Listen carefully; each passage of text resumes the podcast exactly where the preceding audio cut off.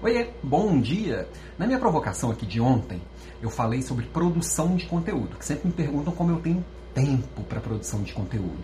E aí me perguntaram também como é que eu tenho tempo para estudar tanto. É, tempo é uma preocupação de todo mundo. Só que todo mundo tem as mesmas 24 horas por dia, as mesmas 168 horas na semana. 168 horas significa mais ou menos 40 trabalhando, mais ou menos 40 dormindo e sobrou aí mais de 80 horas para você fazer o que você quiser. Tem gente que escolhe ver novela, tem gente que vê, escolhe é, maratonar Netflix, tem gente que prefere pagar o pay-per-view lá do Big Brother e ficar lá 24 horas por dia vendo. Cada um faz as suas escolhas que faz sentido para si. E não, não, não cabe ninguém julgar a escolha de ninguém. Eu vejo Netflix aqui também. Mas eu também separo um tempo, geralmente uma hora por dia, é, ou dois pomodoros, né, 50 minutos por dia, para me dedicar a aprender uma coisa nova, a estudar. Às vezes um pouco mais, porque, por exemplo, eu corro ouvindo podcast, eu não corro ouvindo é, música, faz muitos anos que eu nem consigo mais, eu fico, minha cabeça vai longe e o podcast acabou virando uma, uma um prêmio para minha corrida.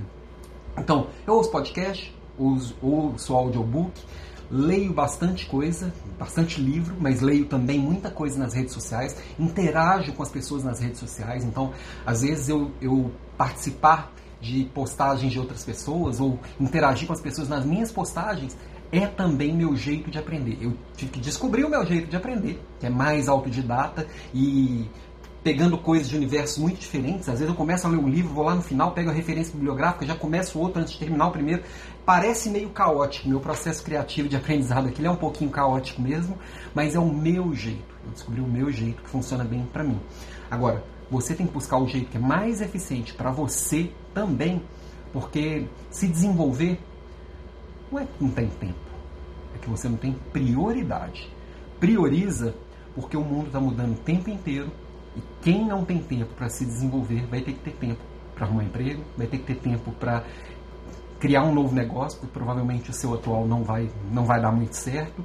E não ter tempo para se desenvolver é ficar para trás. É ao invés de liderar as mudanças, ser engolido por elas. Então, na minha visão de mundo, se desenvolver não é uma escolha, é uma necessidade. E aí cabe a você procurar a melhor forma de você se desenvolver. Como você aprende melhor, se é ouvindo, se é escutando, se é, se é com professor, se é sem professor, se é com curso. Cada um vai ter seu jeitão. É individual, intransferível e você tem que se descobrir, se autoconhecer e buscar aquilo que faz sentido para você. Beijo e até amanhã.